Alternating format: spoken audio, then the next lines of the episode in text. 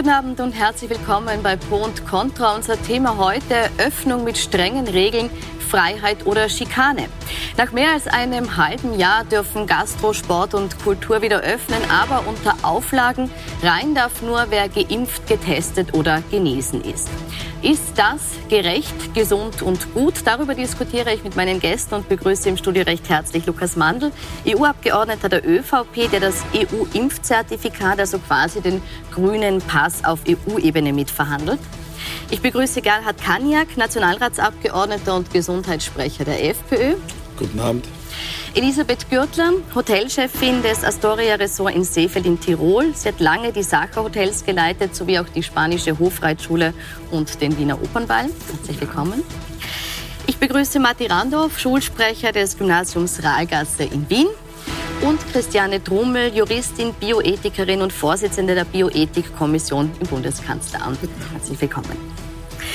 Frau Gürtler, ich möchte mit Ihnen beginnen. Sie haben sich entschlossen, Ihr Hotel in Tirol erst im Juni zu öffnen, haben aber den heutigen Öffnungstag in Wien verbracht. Wie haben Sie das erlebt? Was haben Sie beobachtet? Wie einfach war es, die doch mitunter recht komplizierten Regelungen der Regierung umzusetzen? Also, ich muss zuerst einmal sagen, ich freue mich wahnsinnig, dass es nach sieben Monaten wieder losgeht. Es gibt nichts Ärgeres als Hoteliers, die nichts zu tun haben, weil wir empfangen gerne Gäste. Und ich muss Ihnen sagen, wenn man in einem leeren Hotel ist, das ist so deprimierend, wenn man das 14 Tage ist, ein Monat, aber sieben Monate. Es wird immer schmutziger, es wird immer dunkler, es gibt keine Blume, es ist furchtbar. Die Mitarbeiter sitzen in einem Personalhaus. Wir haben sie alle in Kurzarbeit gehabt. Das heißt, sie warten wir haben ja gedacht, zu Weihnachten werden wir offen haben, im Jänner, im Februar, im März. Immer wieder wurde verschoben. Daher haben wir sie alle on hold gehabt. Die haben, die wissen gar nicht mehr, was sie tun sollen. Sie beginnen in der Früh um halb neun mit Computerspielen, im Jogginganzug. Sie gehen ein bisschen Skifahren. Sie haben ja das Arbeiten verlernt. Und sie freuen sich alle, dass es wieder losgeht. Also daher, egal welche Regeln aufgestellt worden wären, wir hätten sie auf jeden Fall erfüllt. Wir freuen uns auf unsere Gäste und das, was ich bei den vielen Anfragen, die jetzt, seitdem jetzt ein Datum wieder feststeht, kommen, ist, sie wollen genau wissen, wie sicher sie sind. Sie wollen das dann nicht sehen, aber eins wollen sie wissen. Der Gastgeber ist verantwortlich für sie und zwar ganz. Und wir machen nicht, weil wir das spüren, wie wichtig das ist, wir machen nicht nur das, was vom Gesetz her notwendig ist. Und das ist schon viel. Ich glaube, wenn man ein guter Gastgeber ist und wenn man den Gästen das Gefühl geben will, dass sie hier nur genießen sollen und nicht mehr irgendwie selbst sich kümmern müssen, dann muss man noch mehr tun. Also mehr das als das Gesetz. Größer sogar als die gesetzlichen ja. Auflagen oder der Wille, das zu tun. Ja. Herr Kaniak, große Teile der Bevölkerung, nicht nur die Hoteliers selbst, haben sich auf diesen Tag gefreut, haben darauf hingearbeitet. Und äh, manche waren schon um 5 Uhr in der Früh im Beisel, wie man auf Fotos äh, sehen konnte. Jetzt hat das Regierungsduo Sebastian Kurz und Werner Kogler heute Mittag im Schweizer Haus gesagt, es ist ein Tag der Freude. Ist er das für Sie auch? Ja und nein. Grundsätzlich denke ich, dass diese Öffnungsschritte absolut überfällig waren. Äh, wenn man sich die epidemiologische Situation in Österreich anschaut, dann hat sich dieser Trend in den vergangenen mehreren Wochen, um nicht zu sagen in den vergangenen Monaten, schon sehr stark abgezeichnet und auch die Experten, mit denen ich gesprochen habe, auch äh, im Gesundheitsausschuss zum Beispiel im Februar im Rahmen des Expertenhearings, die haben an sich genau diesen Verlauf äh, vorhergesagt, dass es noch einmal zu einer äh, dritten Welle kommen wird, die aber nicht übermäßig stark sein wird und die im Herbst sicherlich nicht übertreffen wird und dass es danach auf jeden Fall zu einem deutlichen Rückgang der Infektionszahlen kommen wird. Das ist genauso eingetreten. Das ist übrigens auch eingetreten, obwohl die Maßnahmen, die vorgegebenen Maßnahmen der Bundesregierung von der Bevölkerung weit nicht mehr so konsequent eingehalten wurden, wie das noch im Herbst oder vor allem auch im letzten Frühling der Fall war. Äh, das heißt, man, hat schon sehr klar gesehen, dass diese doch sehr scharfen Maßnahmen, wenn man sie äh, äh, fürs fürs wörtlich genommen hat, dass die, dass die gar nichts gebracht haben, zumindest nicht mehr so umgesetzt wurden, wie sie gedacht waren und dass trotzdem die Infektionszahlen zurückgegangen sind und da war es mehr als naheliegend, dass es zu Lockerungs- und Öffnungsschritten kommt. Warum hat man es nicht früher gemacht, wenn es so absehbar war und auch nicht mehr mitgemacht wurde, wie es Herr Kaniak beschreibt? Warum war jetzt der richtige Zeitpunkt für den Öffnungsschritt?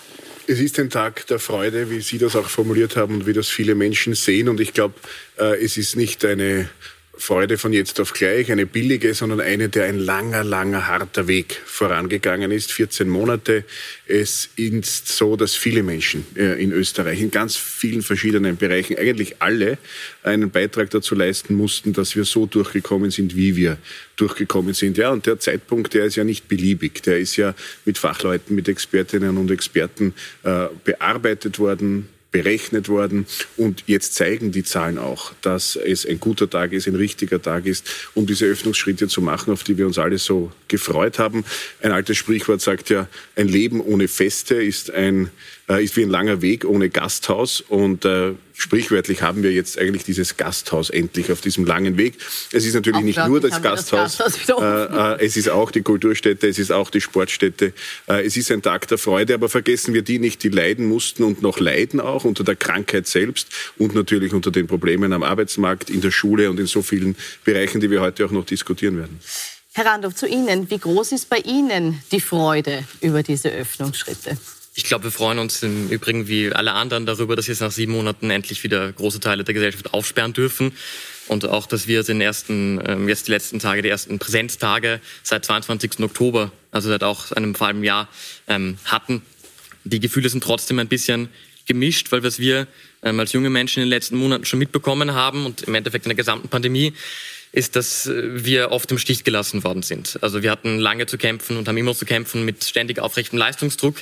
Ähm, wir waren jetzt eben auch sechs Monate im Distance Learning. Es gab parallel dazu aber auch keine richtigen Konzepte zu sicherer Bildung, so eine Alternative, die wir uns sicher auch schon früher gewünscht hätten als jetzt erst nach sechs Monaten. Ähm, und gleichzeitig wurden wir am Anfang der Pandemie oft als Partyjugend bezeichnet, die sich irgendwie partout nicht an die Maßnahmen halten will. Dann waren die Gefährder vom Donaukanal. Ähm, und jetzt werden wir ganz oft als verlorene Generation bezeichnet. Also alles keine Dinge, die man eigentlich als junger Mensch in diesen Zeiten hören möchte.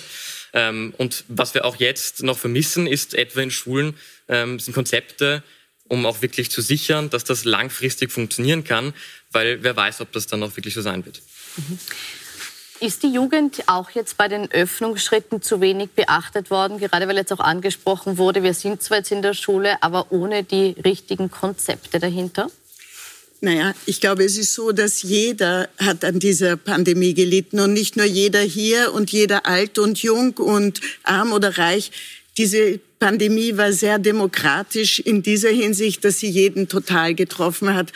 Und ich glaube, wir sollen nicht jetzt die Alten gegen die Jungen ausspielen und die äh, in Kurzarbeit gegen die, die nicht in Kurzarbeit waren und so weiter. Wir sollen einfach daran denken, dass es gut ist, dass wir jetzt alle äh, beginnen können, wieder mit einem neuen, äh, in einer neuen Hoffnung äh, zu versuchen, diese Pandemie überhaupt zu bewältigen. Und da brauchen wir noch Fürsorge füreinander und eine äh, solidarische äh, Maßnahme, nämlich dass wir uns alle impfen gehen, sobald wir eine Impfung bekommen. Und die Jungen werden auch demnächst eine Impfung bekommen.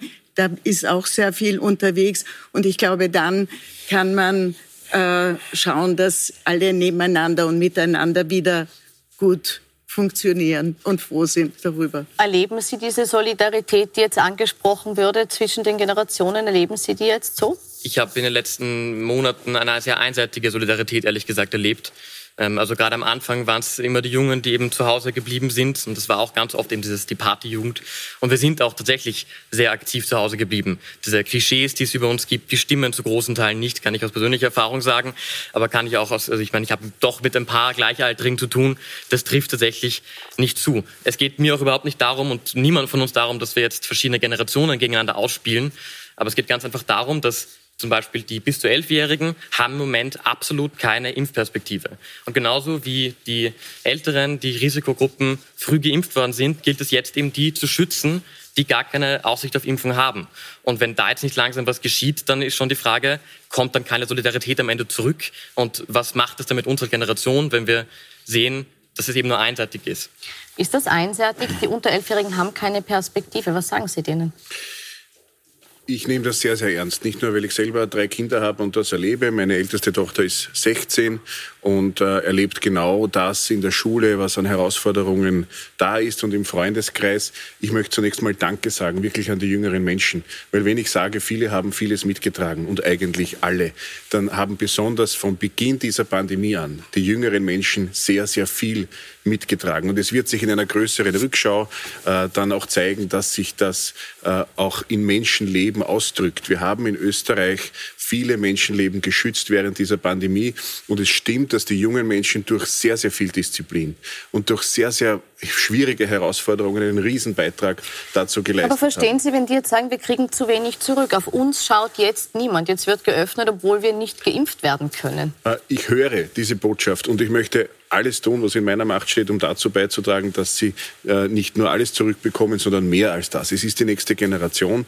Äh, ich bin im Europäischen Parlament auch für den Arbeitsmarkt zuständig und diese Gesundheitskrise, die gleichzeitig auch eine Wirtschafts- und Arbeitsmarktkrise geworden ist, das war ja äh, immer ein Wechselspiel und das eine hat auch das andere bedingt. Mehr Infektionen bedeutete auch immer schlechtere Situation auf dem Arbeitsmarkt. Und ich habe unzählige Male äh, Anträge gestellt, auch viele durchgesetzt dafür, dass junge Menschen jetzt eben nicht die verlorene verlorene Generation sein dürfen, sondern gerade beim Einstieg ins Erwerbsleben, also wenn man aus der Schule dann rauskommt äh, äh, und ins Erwerbsleben einsteigt, dass dann äh, wirklich die Chancen da sind, auch wenn es mitten in einer Pandemie ist, weil der Einstieg ins Erwerbsleben, der ist grundlegend für die ganze Erwerbsbiografie. Und ehrlich gesagt die Chancen für die Jungen, das wäre eine ganze eigene Sendung wert und ich bin froh, dass wir das Es geht jetzt auch nicht um die Chancen, es geht jetzt gerade mal um die fehlende Solidarität in puncto Öffnen. Da möchte ich auch Sie fragen, Herr Kaniak, ist da das ein Argument, das Sie nachvollziehen können, dass junge Menschen sagen, jetzt wird geöffnet, obwohl es für uns aktuell keinen Schutz gibt und auch noch keine Perspektive auf einen Gesundheitsschutz? Ich glaube, das, äh, das ist zu kurz gegriffen. Fakt ist, dass diese äh, junge Generation, die Schüler, die Jugendlichen in der gesamten Corona-Krise massiv über Gebühr belastet worden sind und einen überproportionalen Anteil der Belastungen tragen haben müssen. Es kommt die ganze Debatte um das Offenhalten der Schulen ja nicht von ungefähr. Äh, die Schule ist ja nicht nur ein zentraler Bildungsort für unsere Jugend, sondern auch ein Ort der sozialen Kontakte. Und dass da äh, der Präsenzunterricht so rigoros beendet wurde und äh, all diese Schichtbetriebe und Distance Learning Modelle, die stattgefunden haben. Ich habe selber zwei, meine zwei größeren Kinder sind im schulpflichtigen Alter. Also ich habe diese Modelle auch persönlich mitbekommen in der eigenen Familie. Und das hat alles andere als äh, so funktioniert, wie man sich das als Elternteil wünschen würde. Und äh, wenn man dann gleichzeitig sieht, dass trotz dem Wissen, dass es im Herbst zu einer neuen Infektionswelle kommen wird, es überhaupt keine Vorbereitungen organisatorischer oder struktureller Natur gegeben hat, dass man sagt, okay, man sorgt für entsprechende Filtergeräte in den Klassenräumen zum Beispiel. Äh, man schaut, dass man den Präsenzunterricht aufrechterhält, aber vielleicht die Lehrer besser schützt, dass man vielleicht einfach über Kontaktregelungen im erweiterten Umfeld das regelt, aber eben nicht so stark die Jugend da in die Pflicht nimmt und sie so stark belastet mit diesen Maßnahmen. Und da muss ich auch, da muss ich auch sagen, da hat der Bundesminister Fassmann zum Beispiel ja auch lange für das Offenhalten der Schulen gekämpft und ist dann gegenüber seinem, seines Bundeskanzlers dann eingeknickt. Ähm, das, das wäre aus meiner Sicht ein grober Fehler. Es gibt in Europa unzählige Länder, die die Schulen die gesamte, äh, die gesamte Saison durch offen gehabt haben, wo es diese Einschränkungen nicht gegeben offen, hat. Und wo aber es, geschützt. Ja, offen, aber geschützt. Und um das vielleicht noch als letztes dazu zu sagen, wenn es darum geht, was kann denn die Perspektive sein? Dann denke ich mir, dass wir dieselbe Aufmerksamkeit in den Schutz der Risikogruppen, aber auch in die Entwicklungschancen und Perspektiven der Jugend investieren müssen. Das heißt, so wie wir für die Älteren gesorgt haben, dass es in den Alten- und Pflegeheimen sicher ist, das wurde im Herbst verabsäumt, deshalb haben wir dort so extrem viele Todesfälle gehabt und so hohe Infektionszahlen gehabt. Das wurde nachgeholt. Ähm, so wie die Impfungen prioritär natürlich der älteren Generation zugutekommen, so muss man für die Jungen jetzt auch ganz klar sagen, da gehören genauso die Maßnahmen schon längst umgesetzt, um Damit einen sicheren Schulbetrieb zu gewähren, um die sozialen Kontakte aufrechtzuerhalten und um auch diese Folgeerkrankungen und Folgeschäden, die aus dem Ganzen entstanden sind, ich, ich, spreche nur die psychologischen Ja, aber jetzt wird es mir zu lang, Herr Kaniak. Wir haben, glaube ich, den viele Punkt Probleme verstanden. ja, es ja. viele Probleme, aber es ist trotzdem jetzt eine lange Liste. Ich möchte jetzt Frau Gürtel da auch noch dazu befragen. Äh, sehen Sie den Aspekt, dass man sagt, man muss jetzt auf die Jungen stärker schauen, äh, man muss jetzt Solidarität zeigen und darf nicht äh, auf die Gefahr reinfallen, dass man sagt, jetzt haben wir die Impfung, jetzt sind wir geschützt und vergessen auf die, die eben auch jetzt im Herbst noch nicht geschützt sind? Also das Öffnen, wenn geöffnet wird, dann schadet das ja nicht der Jugend, sondern Sie kann auch daran teilnehmen, sie muss sich testen lassen. Sie kann natürlich auch nicht daran teilnehmen. Aber wenn sie daran teilnimmt, hat sie zumindest das Wissen, dass die, die dort sind, geimpft sind, getestet sind oder genesen sind. Das heißt, die, die dort sind, sind nicht ansteckend. Also das ist doch schon einmal ein Schritt.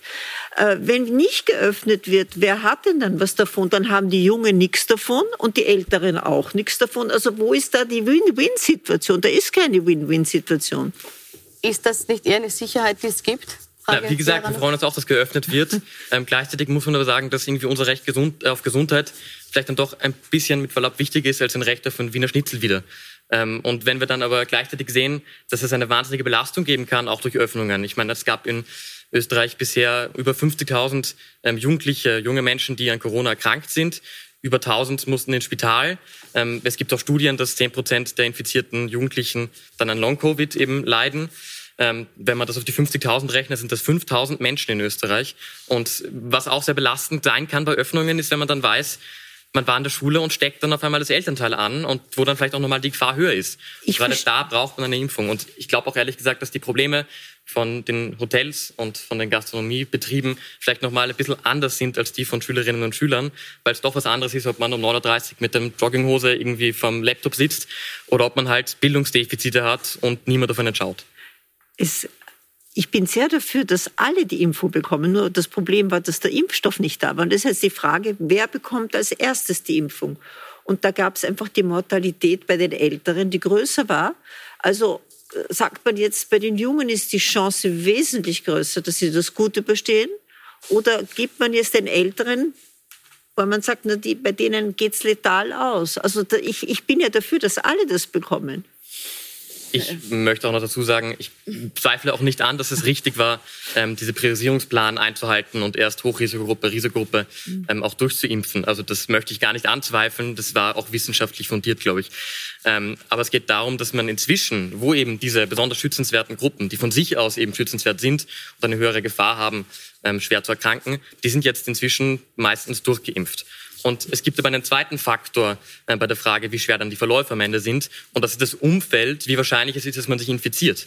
Und wenn wir dann eben in Schulen geschickt werden, wo bewiesen ist, dass es eben durchaus zu Ansteckungen kommt, durchaus auch zu vielen Ansteckungen kommt, ähm, dann ist das Risiko eben da schon höher. Und das Einzige, was wir fordern im Endeffekt, ähm, ist, dass man auf Evidenzen basiert diese Priorisierung vornimmt, wie man das am Anfang eben auch bei Ihnen gemacht hat. Ja, ich meine, das Problem ist vielschichtig. Das eine ist, dass natürlich Impfstoffe wie jedes Medikament zuerst, wenn es neu entwickelt wird, an Erwachsenen getestet wird, für Erwachsene äh, gemacht wird, weil Kinder und Jugendliche ja eben vulnerabler in dieser Hinsicht sind und daher solche Medikamente erst in zweiter Linie, wenn sie sich als gut erwiesen haben, für die Jungen da sind. Deswegen, wir wissen alle, äh, die äh, Impfstoffe wie äh, von BioNTech, Pfizer äh, und andere sind nur bis 16 Jahren geprüft worden und auch AstraZeneca. Das heißt, man konnte erst jetzt in einer späteren Schritt für die Jugendlichen und für die Kinder diese Impfstoffe entwickeln. Und das ist ja auch jetzt sehr schnell vorangetrieben worden, weil jeder weiß natürlich, alle müssen geimpft werden, die gesamte oder geschützt sein, die gesamte Menschheit sozusagen. Es nützt nichts, wenn nur die Erwachsenen sind. Es nützt nichts, wenn nur die Europäer sind, in Afrika, in Asien. Es müssen die ganze Welt, damit wir auch keine Mutationen haben und so weiter. Das heißt, das wird jetzt für die Jugendlichen gemacht. Das Zweite ist, dass natürlich wir, auch wenn es noch so eine Sicherheit gibt, es kann keine Garantie geben, dass jeder immer gesund ist und nicht erkrankt. Und daher werden es, wird es immer, so wie bei der Grippe, auch in Zukunft Jugendliche geben, die erkranken, Erwachsene und sehr alte Menschen. Also mit einer gewissen Wahrscheinlichkeit können wir nicht äh, davon ausgehen, dass das niemanden mehr trifft. Und ich denke, wir haben viel gelernt, weil diese Pandemie war wie ein großes Experiment, wie fr wo früher die Menschheit ununterbrochen Pandemien und Epidemien hatten und Quarantäne kannten, Absonderung kannten, ist das jetzt seit 100 Jahren nicht mehr eigentlich der Fall gewesen. Viel gelernt, das Stichwort möchte ich aufgreifen, Herr Mandl, und Sie fragen, Sie sind jetzt auf EU-Ebene dafür zuständig, dass einheitliche Standards äh, im grünen Pass definiert werden. Mich würde interessieren, inwieweit haben Sie Einblick, wie andere Länder jetzt mit dieser Thematik umgehen und wie die jetzt auf die Jugendlichen schauen, weil die Situation ist ja überall die gleiche, dass die noch nicht geimpft werden können. Äh, zunächst möchte ich unterstreichen, was die Frau Trummel gesagt hat und auch den Bedarf, äh, den wir gehört haben aus den Schulen und von den Schülerinnen und Schülern unterstreichen. Es ist einfach jetzt wichtig, dass genauso wie die Impfstoffproduktion und Auslieferung äh, schnell gehen musste und an allen Ecken und Enden gedreht wurde, dass das gelingen kann, dass auch die Zulassung für die Erwachsenen gelingen musste, dass jetzt auch die Zulassung für die Kinder und Jugendlichen gelingen muss. In den USA ist das schon bei einem einzigen Impfstoff der Fall. In Europa ist es auf dem Weg. Wir haben jetzt glücklicherweise zumindest nicht mehr das Problem der Menge an Impfstoffen. Wir haben die Herausforderung der Zulassung für die Kinder und Jugendlichen und wir müssen hier auch hier aufs Tempo drücken. Und wie geht das politisch? Na, mit äh, guten Investments. Dort ist Geld gut investiert und damit bin ich bei äh, dem Thema, das Sie auch angesprochen haben, äh, in aller Kürze, damit es auch verstanden wird. Wir brauchen drei Ebenen des grünen Passes gewissermaßen. Wir brauchen die Abkommen der Europäischen Union mit anderen Teilen der Welt, äh, damit das Reisen auch über die EU-Grenzen hinweg möglich wird. Da habe ich ich äh, seit März parlamentarisch die Europäische Kommission entsprechend aufgefordert mit parlamentarischen Anfragen etc. Und das ist im Werden. Wir brauchen dann den grünen Pass auf EU-Ebene der ermöglicht das Reisen zwischen den EU-Mitgliedstaaten. Und da ist schon die erste Herausforderung, wo Sie sagen, möglichst einheitlich, ja, äh, wir brauchen die Zulassung äh, von Impfstoffen möglichst einheitlich zwischen den Mitgliedstaaten, damit man nicht im Mitgliedstaat A mit dem Impfstoff möglicherweise einreisen kann, aber im Mitgliedstaat B möglicherweise nicht. Das ist das, was wir im Europäischen Parlament wollen. Im Europäischen Parlament haben wir das beschlossen. Wir brauchen für dieses Gesetz, im Europäischen Parlament ist es das schnellste Gesetz aller Zeiten, wie ich immer sage, weil wir waren wirklich schnell. Wir brauchen auch die Mitgliedstaaten und die tagen morgen wieder am Donnerstag äh, und die müssen sich auch ranhalten. Wir sind im Krisenmodus und die Mitgliedstaaten dürfen jetzt nicht klein-klein machen. Das würden Bürgerinnen und Bürger nicht verstehen. Diese Harmonisierung, diese Einheitlichkeit ist unglaublich wichtig. Ja, und dann, weil Sie fragen, wie stehen andere Mitgliedstaaten da, das ist die dritte Ebene des grünen Passes, äh, die Kulturstätten, die Sportstätten, die Gaststätten, die besuchen zu können, na, das muss der Mitgliedstaat auch selber regeln. Und da ist Österreich ganz vorne, weil auch Bundeskanzler Sebastian Kurz frühzeitig, als noch niemand sonst daran gedacht hat, äh, in Europa die Maßnahmen eingeleitet hat. Und dadurch können wir jetzt die Öffnungsschritte so haben, wie wir sie haben. Haben wir da äh, vorbildmäßig reagiert, agiert? Ich, ich, muss leider sowieso den, den, Kopf schütteln. Erstens mal haben wir definitiv nicht vorbildmäßig äh, reagiert oder agiert. Und zweitens erschüttert mich ein bisschen, dass wir aus den Wortmeldungen von Ihnen schließe ich das, offensichtlich da noch immer in einer, in einer Welt leben äh, wie letzten Frühling, wo man über die Erkrankung und die Infektionsfälle so wenig weiß. Und die Realität ist doch eine ganz andere. Die Realität ist, dass wir jetzt 14, 15 Monate lang gelernt haben, was ist dieses Virus, wie verbreitet sich dieses Virus, wie kann es behandelt werden, wie können wir uns davor schützen. Und die Situation ist jetzt eine ganz andere, als sie letztes Jahr war. Wir haben halbwegs funktionierende Schutzimpfungen. Wir haben etliche therapeutische Optionen, äh, die auch im Erkrankungsfall das Risiko für schwere Erkrankungen oder für Todesfälle um bis zu 90 Prozent und darüber hinaus reduzieren. Und hier wird getan, als ob wir noch immer eine lebensbedrohliche Epidemie hätten, die die europäische äh, Bevölkerung in Kürze hinwegraffen wird. Und deshalb müssen wir alle impfen, deshalb müssen wir einen grünen Pass machen, deshalb müssen wir die Jugendlichen weiter einschränken. Das ist ja gar nicht der Fall. Was ich habe hab, hab den Eindruck, dass hier diese, diese Angst, die natürlich durchaus berechtigt aus der Unsicherheit und der Unkenntnis, die wir letztes Jahr hatten, noch immer zu stark in den Köpfen der Menschen drinnen sitzt. Das hemmt aber die vernünftige und objektive Herangehensweise an das Problem. Und ich frage mich, wozu brauchen wir denn in ein bis zwei Monaten einen grünen Pass für das Reisen innerhalb der EU, wenn die Inzidenzzahlen in ganz Europa dann inzwischen so niedrig sein werden, dass das Ansteckungsrisiko kaum mehr gegeben ist? Wozu müssen wir alle impfen, wenn wir nicht einmal noch erhoben haben, wie viele Menschen schon eine natürliche Immunität in Österreich haben? Ich glaube, wir haben in vielen Dingen unsere Hausübungen zu machen. Wir müssen die Daten vernünftig analysieren. Wir müssen evidenzbasierte Entscheidungen treffen und wir müssen den Jugendlichen die Angst wieder nehmen und eine Zuversicht vermitteln. Die brauchen wir für die Jugend, die brauchen wir für die Wirtschaft Wirtschaft, für die Hotellerie, für den Tourismus. Aber die brauchen wir aber auch breiter gefächert in der, in der Politik. Sie haben jetzt gefragt, wofür brauchen wir den grünen Pass noch, wenn wir die Inzidenzen so weit unten haben, eine hohe Durchimpfungsrate schon haben? Warum brauchen wir ihn noch? Die Frau Kürtler hat gesagt, dass Gästen in Hotels wichtig ist, dass Sicherheit gegeben ist. Ich denke, äh, allen Menschen ist wichtig, dass Sicherheit gegeben ist. Und äh, wenn der Pass auf grün steht, dann gibt das einem Selbstsicherheit, um Öffnungsschritte auch für einen selbst möglich zu machen und auch die Sicherheit, dass die Menschen rundherum äh, sicher sind und dass wir damit geschützt sind. Ich verstehe es ehrlich gesagt nicht, dass nach 14 Monaten Pandemie, äh, wir haben gerade gehört, die Menschheit hat sowas äh, erlebt, äh, wir haben locker ausgesprochen, es gibt eine Impfung, das ist eine unglaubliche Leistung der Wissenschaft, das gab es nicht vorher in der Menschheitsgeschichte. Nach 14 Monaten Pandemie, das noch immer klein zu reden oder für nicht so gravierend zu halten und dergleichen. Ich kann das nicht vertreten und ich möchte auch hier im Studio sitzen als jemand, äh, der da ist für diejenigen, die vielleicht einen Angehörigen verloren haben, die Long-Covid haben, äh, die sich noch immer äh, nicht sicher sind in der einen oder anderen Situation, wie sie sich verhalten können. Ich möchte schon auch da sein für die, die das nicht auf die leichte Schulter nehmen, die nicht lachen über die Pandemie, wie es das auch gibt, sondern die sich anstrengen. Und es muss auch jemand mal Danke sagen für all die Menschen, die sich angestrengt haben und nicht sagen, na ja, im Nachhinein äh, war das alles gar nicht so wichtig. Nein, es war wichtig und es hat Leben Ist das jetzt ein Kleinreden? Nein, das, das ist ja, Sie widersprechen sich ja selber. Auf der einen sagen Sie, welche tollen Errungenschaften in so kurzer Zeit in der Medizin gelungen sind, um die Erkrankung besser in den Griff zu bekommen, um einen entsprechenden Schutz zu haben, einen Impfstoff zu haben, mit Therapien zu haben.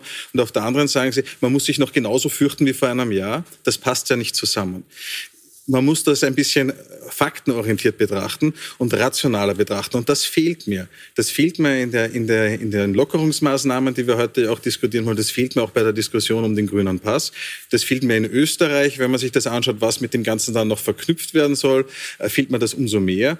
Und wie gesagt, ich bin jemand, der sehr wohl anerkennt, was in der Vergangenheit war. Ich bin auch jemand gewesen, der im Februar letzten Jahres als einer der ersten auch aufgestanden ist und im Parlament gefordert hat, dass Einreisebeschränkungen äh, stattfinden, dass man kontrollieren sollte, wer zum Beispiel aus China direkt nach Österreich reist. Ich habe gesagt, dass Fiebermessungen am Flughafen viel zu wenig sind, um eine Sicherheit zu gewährleisten. Aber das, was vor allem die österreichische Bundesregierung jetzt noch immer macht, ist, dass Placebo-Maßnahmen verkündet werden. Schauen Sie sich den grünen Pass an, überlegen Sie sich das, was in Österreich vorgesehen ist, was da alles diesen Pass auf grün schaltet. Wenn ein selbst durchgeführter Nasenbohrtest, der laut AGES nicht einmal 20 Prozent der Sensibilität hat, die ein professionell durchgeführter Antigentest hat, genauso reicht, um eine scheinbare Sicherheit zu vermitteln, dann muss ich sagen, dann werden die Menschen an der Nase herumgeführt, dann wiegt man sie in falscher Sicherheit, statt dass man sie ordentlich aufklärt und an die Eigenverantwortung appelliert. Und dann brauche ich auch keine gesetzlichen Zwänge und Maßnahmen. Ist es ein Placebo? Ganz im Gegenteil. Äh, Europa schaut auf uns, äh, übrigens zum Teil auch deshalb, weil wir in unserem nationalen Parlament Abgeordnete haben, die im Parlament nicht mit Maske sitzen. Ich höre das jede Woche. Das ist peinlich für Österreich. Äh, aber Österreich bekommt auch Beachtung dafür, dass wir so schnell, so umfassend einen grünen Pass auf die Beine stellen können. Und ehrlich gesagt, Herr Kollege, äh, wir haben umzugehen gelernt mit diesem Virus. Das stimmt schon. Wir wissen jetzt besser Bescheid, wie schütze ich mich vor der Ansteckung, welche Maßnahmen sind wichtig. Und das alles aus Eigenverantwortung, weil, äh, wie die Frau Trobel gesagt hat, es ist eine große Demokratisierung. Es wurde sichtbar, jede und jeder trägt Verantwortung für sich selbst und für die und den Nächsten. Und das ist weiterhin so. Und das gilt auch für die Teile des grünen Passes, die in der Eigenverantwortung liegen. Und der grüne Pass ist äh, die Lösung für Getestete, Geimpfte und Genesene mit Antikörpern, äh, um Öffnungsschritte möglich zu machen. Und an dieser Stelle noch ein Dank an diejenigen, Herr Kollege, die eigentlich vielleicht schon schon länger geimpft sind, die schon länger genesen sind und Antikörper haben, auch die mussten den heutigen Öffnungstag abwarten und müssen den grünen Pass äh, abwarten, um sich so frei bewegen und einander begegnen zu können. Auch das ist eine Leistung der Solidarität gegenüber denen, die eben noch nicht äh, geimpft oder genesen mit Antikörpern sind. Carlo, Sie wollten noch ergänzen? Ja, also ich möchte nur noch zum grünen Pass kurz sagen und auch allgemein zu den Öffnungen. Ähm, eben, ich finde das schon schön, aber gleichzeitig, ich habe jetzt äh, seit gestern auch diesen Covid-Ninja-Pass hier. Das dürfen wir ihn einmal in echt sehen, den Covid-Ninja. Ja, mit meinem Namen sogar drauf und sogar schon zwei Stickern.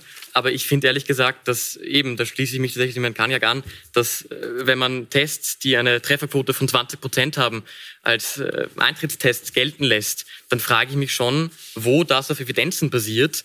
Und wenn man dann wirklich nach eben über einem Jahr Pandemie Schülerinnen und Schülern, die sehr viel haben einstecken müssen, ähm, die immer noch keine guten Konzepte für sichere Bildung haben, dann sowas in die Hand drückt und das soll die Probleme lösen, dann ist es, finde ich, eine Verhöhnung. Frau Drummel, ist das eine Verhöhnung? Nein, ich denke, äh, das ist ja die Idee, dass alle an der, am gesellschaftlichen Leben teilhaben können. Wir haben die Genesenen, Aber die Frau geschützt Grummel, sind. das, die, die, also der, der Gedanke war ja, dass man sagt, der ist nicht aussagekräftig und deshalb eine Verhöhnung, hab weil er eben nicht die Evidenz bietet, die man das habe ich schon könnte, zum verstanden. Beispiel mit einem PCR-Test. Das habe ich schon verstanden. Ich, äh, es- dieser Test, also wir haben verschiedene Tests mit verschiedener Evidenz und der, sozusagen die geringste Stufe gibt einen eine momentane Sicherheit, gerade jetzt nicht äh, infektiös zu sein.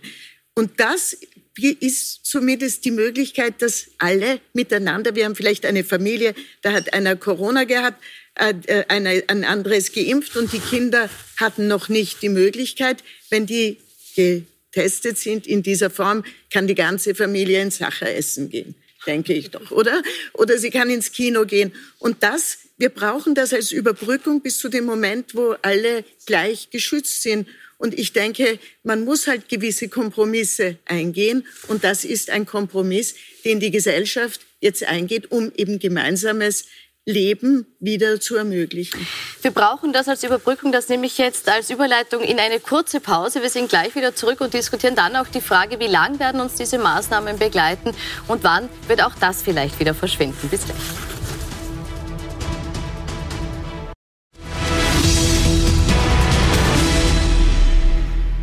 Will Willkommen zurück bei Pro und Contra, wo wir heute über die Öffnung unter strengen Auflagen sprechen. Und Herr Kaniak, ich möchte jetzt die zweite Hälfte mit Ihnen beginnen. Äh, Ihre Kritik an den derzeitigen Öffnungsregeln, an dieser 3G-Regel, getestet, genesen, geimpft, äh, ist auch darin begründet, dass Sie darin schon einen gewissen Zwang zum Impfen sehen. Sie haben im Parlament äh, auch unterstützt das Volksbegehren für äh, Impffreiheit, das mit äh, 259.000 Unterschriften eben heute im Parlament behandelt wurde. Warum sehen Sie in der jetzigen Lösung schon einen Trend oder eine Tendenz zum Impfzwang? Das ist nicht nur ein Trend, äh, sondern das ergibt sich aus den bestehenden Verordnungen und auch den, äh, aus den Gesetzen, auch aus der äh, Novelle des Epidemiegesetzes und des Covid-19-Maßnahmengesetzes, das sich bis heute in Begutachtung befunden hat und in den nächsten Wochen voraussichtlich von den Regierungsfraktionen beschlossen wird. Wir haben jetzt tatsächlich nach aktueller Rechtslage erstmalig tatsächlich eine Testpflicht für diverse Berufsgruppen. Äh, Wir haben über die Lockerungsverordnung oder Öffnungsverordnung ähm, eine sehr starke, eigentlich eine überproportionale Begünstigung von Personen, die geimpft werden, und zwar wissenschaftlich an sich nicht evident. Ähm, wir haben eine Begünstigung für Personen, die, die, die nur eine Impfung bekommen haben und noch nicht vollständig immunisiert sind. Wir nutzen nicht die Möglichkeiten, die wir in der Diagnostik haben, um festzustellen, ob die Impfung überhaupt gewirkt hat, ob tatsächlich eine Immunität ausgebildet wurde oder nicht. Und auf der anderen Seite ich habe es schon angesprochen, auch diese Laientest oder diese Nasenbohrtests, äh, die sind also vom, vom, vom Sicherheitslevel her so, so weit abgeschlagen sozusagen und werden trotzdem dann quasi für die Öffnung gleichgesetzt. Das heißt also mit evidenzbasierten Entscheidungen hat das Ganze überhaupt nichts zu tun. Frau Drummel, da war ein lauter Seufzer zu hören. Ja, also ich glaube schon, dass man davon ausgehen kann, evidenzbasiert, dass die Impfung hier der Goldstandard ist und das, was wir eigentlich alle äh, wenn wir nicht das Pech hatten, erkrankt gewesen zu sein und dadurch eine gewisse Immunität zu haben, die dann geboostert wird durch einen einzelnen Impfstich sozusagen, äh, dass wir die Impfung schon als höchstes Niveau sehen. Und ich wir sind halt in einer wirklich schrecklichen Situation gewesen, auch wenn Sie die Erkrankung wesentlich harmloser sehen, als sie jeder Wissenschaftler und jede Realität Sie wurde hier sieht. harmloser durch die Therapieoptionen. Ja, also ich, ich, ja, alles wird irgendwann harmloser, wenn man es bekämpfen kann. Und Gott sei Dank haben wir eine fantastische, schnelle wissenschaftliche Entwicklung für Impfstoffe gehabt, weil Medikamente zur Behandlung haben wir sehr, sehr lange gar keine wirklich äh, außer symptomatischen äh, heilsamen hier gehabt. Also ich glaube, wir müssen schon davon ausgehen, man kann nicht äh, hier verschiedene Dinge äh, sozusagen in Frage stellen. Frau Gürtler, sehen Sie jetzt in der Regelung, äh, die es jetzt gibt, nämlich, äh, dass man eben impfen oder testen kann, jetzt lasse ich das Genesen mal außen vor, äh, schon eine Impfpflicht, weil die Leute, die regelmäßig testen gehen, zum Beispiel jetzt auch von Berufswegen, ja doch wesentlich höhere Auflagen zu erfüllen haben, als die, die eben einmal geimpft werden Also, oder zweimal geimpft werden? ich bin keine Wissenschaftlerin. Ich weiß nur, dass wenn man geimpft ist, ist der Schutz entweder 70 Prozent oder ist er 80 Prozent, da wird diskutiert, hat Pfizer einen höheren Schutz als AstraZeneca. Das ist sicher von den Möglichkeiten das Maximum, was man tun kann. Wenn man genesen ist, hat man sechs Monate, eventuell neun Monate genügend Antikörper. Jetzt kann man sagen, nur die dürfen irgendwo hinein. Aber wenn man großzügig ist, sagt man, bevor ich gar nichts mache, irgendwelche aussperre, weil sie nicht getestet, teste ich, das gibt zumindest den Schutz von 20, von 30 Prozent. Sicher ist es nicht, aber ich eröffne damit einer breiteren Schicht der Bevölkerung die Möglichkeit, an ein besseres, normaleres Leben zu führen. Sind die Tests, die Sie kritisieren, genau die Alternative, die man zum Impfen braucht, um eben nicht den Impfzwang zu erzeugen? Schauen Sie, die, die Frau Gürtler hat das sehr gut gesagt. Man möchte eigentlich die Sicherheit haben, zu wissen, kann ich am sozialen Leben teilnehmen, gefährde ich mich, gefährde ich andere. Und da ist es aus meiner Sicht einfach verantwortungslos zu sagen, wenn du einmal geimpft bist, dann bist du für drei Monate lang geschützt. Das ist falsch. Das ist wissenschaftlich nicht belegbar, sondern wenn man ehrlich wäre, dann müsste man sagen, liebe Frau Gürtler, Sie haben jetzt eine Impfung bekommen, zwei Impfungen bekommen, schauen wir uns Ihren Antikörperstatus an. Wenn Sie Glück haben, sind Sie bei den 60, 70 Prozent dabei in Ihrem Alter, wo Sie einen positiven Impfschutz aufbauen. Wenn Sie Pech haben, hat die Impfung bei Ihnen nicht ausreichend gewirkt, da brauchen Sie vielleicht eine dritte oder vierte oder vielleicht greift die Impfung bei Ihnen, weil, Sie, weil Ihr Immunsystem schwach ist, gar nicht. Dann müssen Sie in Eigenverantwortung bitte vielleicht, wenn Sie wohin gehen, eine FFP2-Maske tragen. Das wäre ehrlich und das würde Ihnen Sicherheit geben und das würde Ihnen ein Stückchen Verantwortung, Selbstständigkeit wieder zurückgeben. Das, was die österreichische Bundesregierung hier macht, ist, und seit 14 Monaten im Endeffekt macht, ist, dass sie mit überschießenden gesetzlichen Regulierungen die Menschen eigentlich alle über einen Kamm schert, damit natürlich nicht treffsicher ist in den Maßnahmen, damit auch sehr viel Widerspruch in den Maßnahmen erzeugt, weil im Freien auf einem offenen Platz mit einer FFP2-Maske vielleicht auch noch im Regen herumlaufen, wie man das am Donaukanal da jetzt als gesetzliche oder als verordnungsmäßige Auflage auch hat, das ist wissenschaftlicher Unfug. Ja? Und das gibt auch überhaupt keine Sicherheit. Die Maßnahmen gehören faktenbasiert dort eingesetzt, wo sie helfen. Und das ist, betrifft die Impfung genauso wie alle anderen Schutzmaßnahmen. Und das betrifft übrigens auch die Gesamtrisikoeinschätzung. Und wie gesagt, die Therapieoptionen, die sind in den letzten Monaten Gott sei Dank deutlich mehr geworden. Es sind auch etliche Medikamente in der medizinischen Pipeline. Und das, da muss man Bleiben auch die dabei, Risikoeinschätzung... Also Sie begrüßen jetzt alle. Maßnahmen, nehme ich mal so mit Impfung, Testen, äh, genesenen Status, aber sie sind noch zu wenig treffsicher. Ist das so? Ich liebe die Demokratie und ich finde das äh, legitim, dass ein Oppositionspolitiker die Regierung kritisiert. Und ich höre auch gerne zu. Ich will nur daneben stellen dürfen, was ich davon halte. Äh, wenn hier in einem der wichtigsten Fernsehsender des Landes zu einer super Sendezeit gesagt wird, die Impfung ist okay, aber vielleicht sollte man noch mehr nachtesten, ob die Impfung dann wirklich gewirkt hat und dergleichen ehrlich gesagt, das verunsichert Menschen. Ich bin für Evidenzbasierung. Ich arbeite jeden Tag mit Evidenzbasierung. Ich will genau wissen, wie die Dinge funktionieren. Und so arbeiten wir auch seit Beginn dieser Krise, nämlich im Krisenmodus. Es ist wie ein Feuerwehreinsatz. Äh, Und man kann nach dem Feuerwehreinsatz sagen, was ist das Resultat. Und darauf möchte ich auch äh, wirklich hinlenken. Ich verbringe die Hälfte meiner Zeit in Belgien, in Brüssel, weil ich für Österreich im Europäischen Parlament vertreten sein darf. Und die Situation in Belgien ist sicher schlimmer als bei uns. Das soll keine Kritik am belgischen Staat sein. Jeder Staat hat das Beste versucht. Es gibt nicht eine Regierung, die sich Regierung nennen darf auf diesem Planeten, die nicht den besten Willen hatte und hat, durch diese Pandemie zu kommen. Aber das Resultat in Österreich kann sich im Vergleich wirklich sehen lassen. Beim Testen sind wir überhaupt äh, Weltmeister. Äh, bei den Wirtschaftshilfen sind wir Europameister und wahrscheinlich auch äh, Weltmeister. Äh, ich bekomme jede Woche die neuen Arbeitslosenzahlen durch meine Arbeitsmarktverantwortung und darf mich jede Woche freuen, dass sie weniger werden, obwohl ich mit jedem mitfühle, äh, der betroffen ist und wir weiter arbeiten müssen in diese Richtung, unter anderem eben mit, den grünen, äh, mit dem grünen Pass und mit den Öffnungsschritten, die auch für den Arbeitsmarkt so unglaublich wichtig und notwendig sind. Also, um das abzuschließen, zum Kritisieren äh, ist die Opposition da. Das ist super. Der, ich liebe Demokratie, wie gesagt, und Parlamentarismus. Äh, aber man muss dann auch daneben stellen können, was hätte ich denn stattdessen gemacht oder was wäre denn besser gegangen. Und da äh, wird man nicht auf bessere Lösungen kommen, sondern eher sehen, hoppla, äh, im Vergleich sind die Lösungen, die wir in Österreich haben, dass wir ziemlich gut durch die Krise gekommen sind. Gut. Äh, Herr Rano, ich möchte Sie fragen, Sie haben vorher gesagt, es ist zu wenig Schutz jetzt gerade für Ihre Gruppe auch. Würden Sie sich gerade in Ihrem schulischen Bereich, sowohl was die Lehrerinnen betrifft, aber vielleicht auch in weiterer Folge die SchülerInnen, sobald die Zulassung da ist, auch eine Impfpflicht wünschen, um die Schule zum sicheren Ort zu machen? Ich glaube, ich traue allen Lehrerinnen und Lehrern zu, dass ihnen bewusst ist, wie viel die Impfung ähm, ausmachen kann. Und ich glaube auch, dass es richtig ist, äh, da auf Eigenverantwortung zu setzen. Gleichzeitig möchte ich auch sagen, ich bin da kein Experte. Ähm, und ich glaube, das ist ein äh, Bereich, den Expertinnen und Experten entscheiden sollten fragen wir die Expertin Frau Drummel. Sie waren eine der wenigen, die sich äh, im letzten Sommer schon darüber getraut haben, das Wort Impfpflicht in den Mund zu nehmen. Sie haben es, glaube ich, erst sehr allgemein ausgesprochen und dann gesagt, zumindest für bestimmte Berufsgruppen. Wie beurteilen Sie diese Lage jetzt?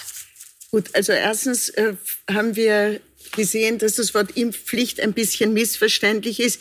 Wir würden es heute für bestimmte Berufsgruppen als Berufsvoraussetzung äh, sehen. Und ich sehe durchaus äh, eigentlich Menschen, die in der Pflege äh, arbeiten und die mit vulnerablen Menschen hier konfrontiert sind, in Pflegeheimen, auch im medizinischen Bereich überhaupt, dass die ja einen Beruf gewählt haben, wo ihr, ihnen auch durchaus klar ist, als Voraussetzung einen Schutz zu haben, also geimpft zu sein. Ich glaube auch die Lehrer, wo gerade hier das Problem ist, dass die Jungen ja in einer gewissen Weise eine große Gruppe sind, die sehr aktiv unterwegs sind, äh, aber in der Schule ja altersmäßig homogen sind. Das sollten auch die Lehrer hier ihre Verantwortung äh, wahrnehmen und auch geschützt sein, weil das auch für die Schüler eine bessere Voraussetzung hier ist, äh, ebenso für Kindergarten äh, ähm, Mitarbeiterinnen. Herr Kanik, Sie haben jetzt ein paar Mal gesagt, es ist gut, dass wir diese wissenschaftlichen Errungenschaften haben. Würden Sie auch so weit gehen, dass Sie sagen, in manchen Berufsgruppen müsste man es zur Berufsvoraussetzung machen, dass die Impfung dann auch tatsächlich vorgeschrieben wird? Ich hoffe nicht, dass es so weit kommt, dass es tatsächlich einen, einen Zwang in diese Richtung gibt. Äh, ich meine, Sie wissen, äh, ich bin äh, neben meiner politischen Tätigkeit auch selbstständiger Apotheker und natürlich gibt es im Gesundheitsberufen gewisse Schutzimpfungen, die sehr empfohlen sind, wenn man zum Beispiel mit, mit Blut oder direkt mit infektiösen Patienten arbeitet. Ähm, Hepatitis-Impfung ist da ein, ein, gutes Beispiel. Eine Impfung, bei der man übrigens standardmäßig eine Titerkontrolle macht, weil man eben auch das Problem hat, dass sie nicht zu hundertprozentig zuverlässig ist, Hepatitis B. Ähm, ich hoffe, dass wir um diese hundertprozentige Impfpflicht herumkommen werden, wenn ich mir überlege, dass momentan nicht einmal 0,1 Prozent der österreichischen Bevölkerung als aktive Fälle geführt werden und tatsächlich erkrankt noch viel weniger sind, dann frage ich mich schon, ob diese Eingriffe in die Grund- und Freiheitsrechte unserer Bürger gerechtfertigt sind oder nicht. Und äh, die Situation hat sich aus meiner Sicht einfach verändert. Wir sind nicht mehr dort, wo wir vor 14 Monaten waren. Wir sind auch nicht mehr dort, wo wir vor sechs Monaten waren. Das muss man in eine Evaluierung der Maßnahmen mit hineinnehmen. Und das sollte man sich auch gut überlegen, bevor man in die Grund- und Freiheitsrechte der Menschen eingreift und Zwänge etabliert, ob die tatsächlich notwendig sind oder ob es nicht gelindere Mittel gibt, mit denen man das Ziel auch erreichen kann. Und ich sage noch ein letztes Wort. Ein Zwang erzeugt immer Widerwillen je mehr Druck ausgeübt wird, umso mehr Gegendruck entsteht und umso mehr spaltet und radikalisiert man die Gesellschaft. Wenn man tatsächlich konsensual etwas erreichen möchte, dann muss man auch eine konsensuale Lösung finden und einen Kompromiss anbieten. Im Moment ist es so, dass mit Anreizsystemen gearbeitet wird. Ein Anreiz ist der grüne Pass, der eben Türöffner ist und wo es jetzt eben auch äh, das Bestreben gibt nach einer europäischen Lösung. Äh, wir haben schon kurz darüber gesprochen, was jetzt so die Herausforderungen sind. Äh, trotzdem jetzt nochmal die Frage, warum ist Österreich hier vorgeprescht mit dem grünen Pass? Wäre es nicht vernünftiger gewesen, abzuwarten und zu sagen, wir machen gleich das Ding, das dann europaweit zählt? Danke vielmals für die Frage, weil das gibt mir äh, die Gelegenheit aufzuklären, äh, wie die Abläufe sind und welche Ebenen des grünen Passes relevant sind, weil äh, es ist für mich auch Teil dieser äh, politischen konfliktreichen Debatte in Österreich. Ehrlich gesagt, dass äh, so getan wurde, nicht von Ihnen und von niemandem heute in der Runde, aber seit Beginn der Verhandlungen zum Grünen Pass, die eigentlich mit einer Sitzung der mitgliedstaatlichen Regierungen von Sebastian Kurz eingeleitet wurden, schon vor Monaten, dass so getan wurde, als äh, wäre gewissermaßen Österreich äh, deshalb vorpreschend, weil es dem EU-grünen Pass nicht vertrauen würde. Das ist ja nicht der Fall. Wir brauchen ja den grünen Pass auf EU-Ebene, weil ja zwischen den Mitgliedstaaten auch geregelt gehört, wie das Reisen funktioniert. Und das ist das, was wir im Europäischen Parlament verhandeln. Gleichzeitig äh, fordern wir die Mitgliedstaaten auf, möglichst gute Regeln in ihrem eigenen Land zu treffen. Und das ist wiederum etwas, was Österreich sehr schnell gemacht hat, schneller als andere. Aber wir machen das. Lassen Sie mich nur einen Satz äh, anfügen zum Thema Eigenverantwortung. Ich, äh, wir wissen gemeinsam, es gibt keine Impfpflicht. Bundeskanzler Sebastian Kurz hat schon, bevor es Impfungen gab, gesagt, es wird in Österreich keine Impfpflicht geben. Das liegt genau an den Grund- und Freiheitsrechten, die wir ja mit Händen und Füßen verteidigen seit Beginn dieser Pandemie. Es gibt keine Impfpflicht. Tatsache ist, ich appelliere schon gerne an die Eigenverantwortung. Ich sage Ihnen nur ein persönliches Wort. Bei mir hat es Klick gemacht gewissermaßen am Anfang der Pandemie, äh, als ich für mich selbst gedacht habe, na gut, äh, ich mache mir viel Sorgen um viele viele Dinge, aber ich habe jetzt keine Angst vor einer Krankheit. Aber Klick gemacht hat es bei mir, als mir klar geworden ist, hoppla, ich gefährde ja andere Menschen, wenn ich Träger dieser Krankheit bin.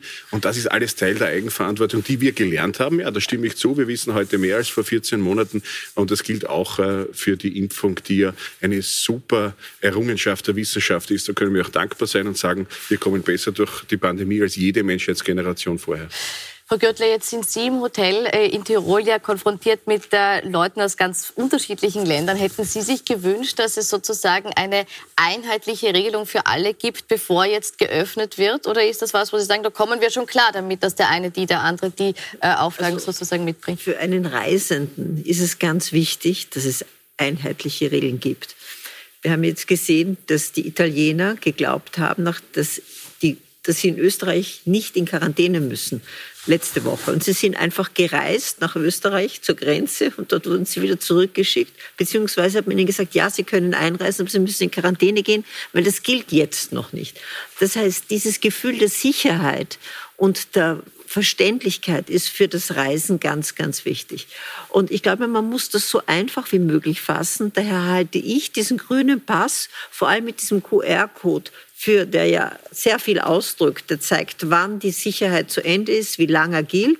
Das scannt man herunter mit dem Handy und dann sieht, äh, wir geben das in ein System ein und das floppt dann immer auf. Also der ist jetzt getestet für drei Tage mit dem PCR-Test und da braucht die Rezeptionistin gar nicht viel machen. Die weiß am dritten Tag, jetzt muss er sich testen lassen, weil der Schutz ist zu Ende. Aber wie machen Sie das praktisch vielleicht ganz kurz? Jetzt haben Sie einen Gast, der kommt, will zwei Wochen bleiben, nach drei Tagen endet das, spricht dann die Rezeptionistin den aktiv an und sagt, lieber Herr XY, Sie müssen jetzt wieder ja, zum Test kommen. Und Gott sei Dank, wir informieren die Menschen hier, wenn wir das erst machen, wenn er ankommt, wird er vielleicht entrüstet sein. Er bekommt ein Pre-Arrival-Mail wo er informiert wird, wie die Regelungen in Österreich sind oder vielleicht in der EU sind, dass er entweder getestet ankommen muss oder schon mit dem Antikörpertest, also diesem Bescheid, oder mit, einer, oder mit einem PCR-Test oder einer Impfung.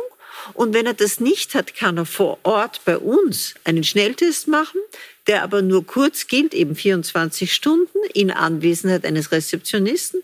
Und dann haben diese Tiroler Orte, überhaupt alle Tourismusorte, Impfstra äh, Teststraßen, wo man getestet werden kann. Oder er kann bei uns jeden Tag einen Test machen. Und Sie fordern das auch konsequent Wir müssen ein. das einfordern. Mhm. Und nachdem wir das vorher bereits kommunizieren, ist auch kein Gast erstaunt. Und ich finde es so ganz wichtig, dass es klar dargelegt wird. Weil sonst hat man das Faché, wenn der ankommt oder während des Aufenthaltes. So weiß er, was erwartet wird und entweder bucht oder bucht nicht. Mhm. Kurze Runde, so äh, Abschlussrunde an alle. Die Frage, jetzt gibt's äh, diesen grünen Pass oder diese 3G-Regel mal in Österreich. Äh, eine große Sorge, die damit einhergeht, ist die, dass er vielleicht nicht mehr verschwindet. Deshalb meine Frage so abschließend. Rechnen Sie damit, dass uns der länger begleiten wird? Wie lang wird er uns begleiten? Erstens ja, äh, er wird verschwinden. Äh, wir haben das auch so eingebaut äh, im europäischen Gesetz und es wird auch in den Mitgliedstaaten so sein und auch so sein müssen. Wie lange er uns begleitet, ehrlich gesagt, das wäre einfach unseriös, das heute zu sagen, weil wir haben heute vieles über das Virus gesprochen, noch nicht so viel über die Mutationen, noch nicht so viel über die Frage, wie oft es Auffrischungsimpfungen brauchen wird in Zukunft. Auch hier wäre es unseriös, fixe Daten anzugeben, aber selbstverständlich ist dann äh, der grüne Pass ein Instrument auf Zeit und das scheint mir sehr, sehr wichtig zu sein. Wie müsste man das Ablaufdatum definieren? Ich kenne die äh, aktuellen äh, Gesetzesvorlagen, mit denen der österreichische grüne Pass geregelt werden soll. Und so wie das da drinnen formuliert ist, wird uns der grüne Pass nicht mehr so schnell verlassen, äh, weil da gleichzeitig in dieser Gesetzesvorlage schon die Möglichkeiten geschaffen werden, dass das auf weitere Erkrankungen oder auf andere Dinge ausgeweitet wird, dass das Datensammeln weit über die Testergebnisse oder den Gesundheitsstatus, was äh, eine potenzielle SARS-CoV-2-Infektion anbelangt, hinausgehen wird. Das wird verknüpft mit Sozialdaten, mit Einkommensdaten, mit Erwerbstätigkeit und Ähnlichem. Ähm, und wer so einen Datenmoloch schafft, der wird ihn so schnell auch nicht wieder abschaffen, weil das könnte ja sehr praktisch sein für sehr viele andere Dinge. Etwas, was Ihnen Sorge bereitet oder wo Sie sagen, ja, das ist ein Tool, das wir jetzt einfach brauchen und deshalb kann es auch bleiben? Ich meine, ich hoffe auch, dass der grüne Pass irgendwann nicht mehr notwendig sein wird. Ich glaube, das eint uns alle. Ähm, gleichzeitig hoffe ich aber auch, dass das, was wir aus uns, äh, uns aus der Pandemie mitnehmen, eben ist, dass man auch mit den Jungen ein bisschen mehr Solidarität zeigt und das auch langfristig sind da entwickelt, irgendwie das mehr auf uns hört, weil wir kennen das auch nicht nur von Corona. Wir haben es auch bei den Abschiebungen im Jänner ähm, gemerkt, wo es massiven Widerstand gab bei der Klimakrise. Es gibt etliche Viele Themen. Themen, da haben wir jetzt leider keine Zeit, da muss ich jetzt leider abkürzen. Frau Gürtler, wie lange rechnen Sie damit, dass uns dieses Tool noch begleiten wird? Wenn das Thema mit den Intensivstationen und mit den täglichen Inzidenz aufpoppen in den Medien nicht mehr das Thema sein wird, dann wird der grüne Gas nicht mehr notwendig sein. Im Moment gibt er dem Gast, also ich spreche als Touristikerin, das Gefühl, es ist sicher. Man tut alles für seine Sicherheit. Ganz kurzer letzter Satz, wir sind schon über der Zeit. Ich glaube, ab dem Moment, wo die WHO die Pandemie für beendet erklärt, wird auch in etwa gleichzeitig der grüne Pass nicht mehr erforderlich sein, weil dann die Freizügigkeit innerhalb Europas wiederhergestellt ist. Und darauf leben wir alle zu, sozusagen. Gut, ohne dass Sie ein Datum nennen wollen, nehme ich an. Gibt's nicht. Ich bedanke mich bei Ihnen für die Diskussion. Ihnen wünsche ich noch einen schönen Abend auf Plus 4 und Plus 24.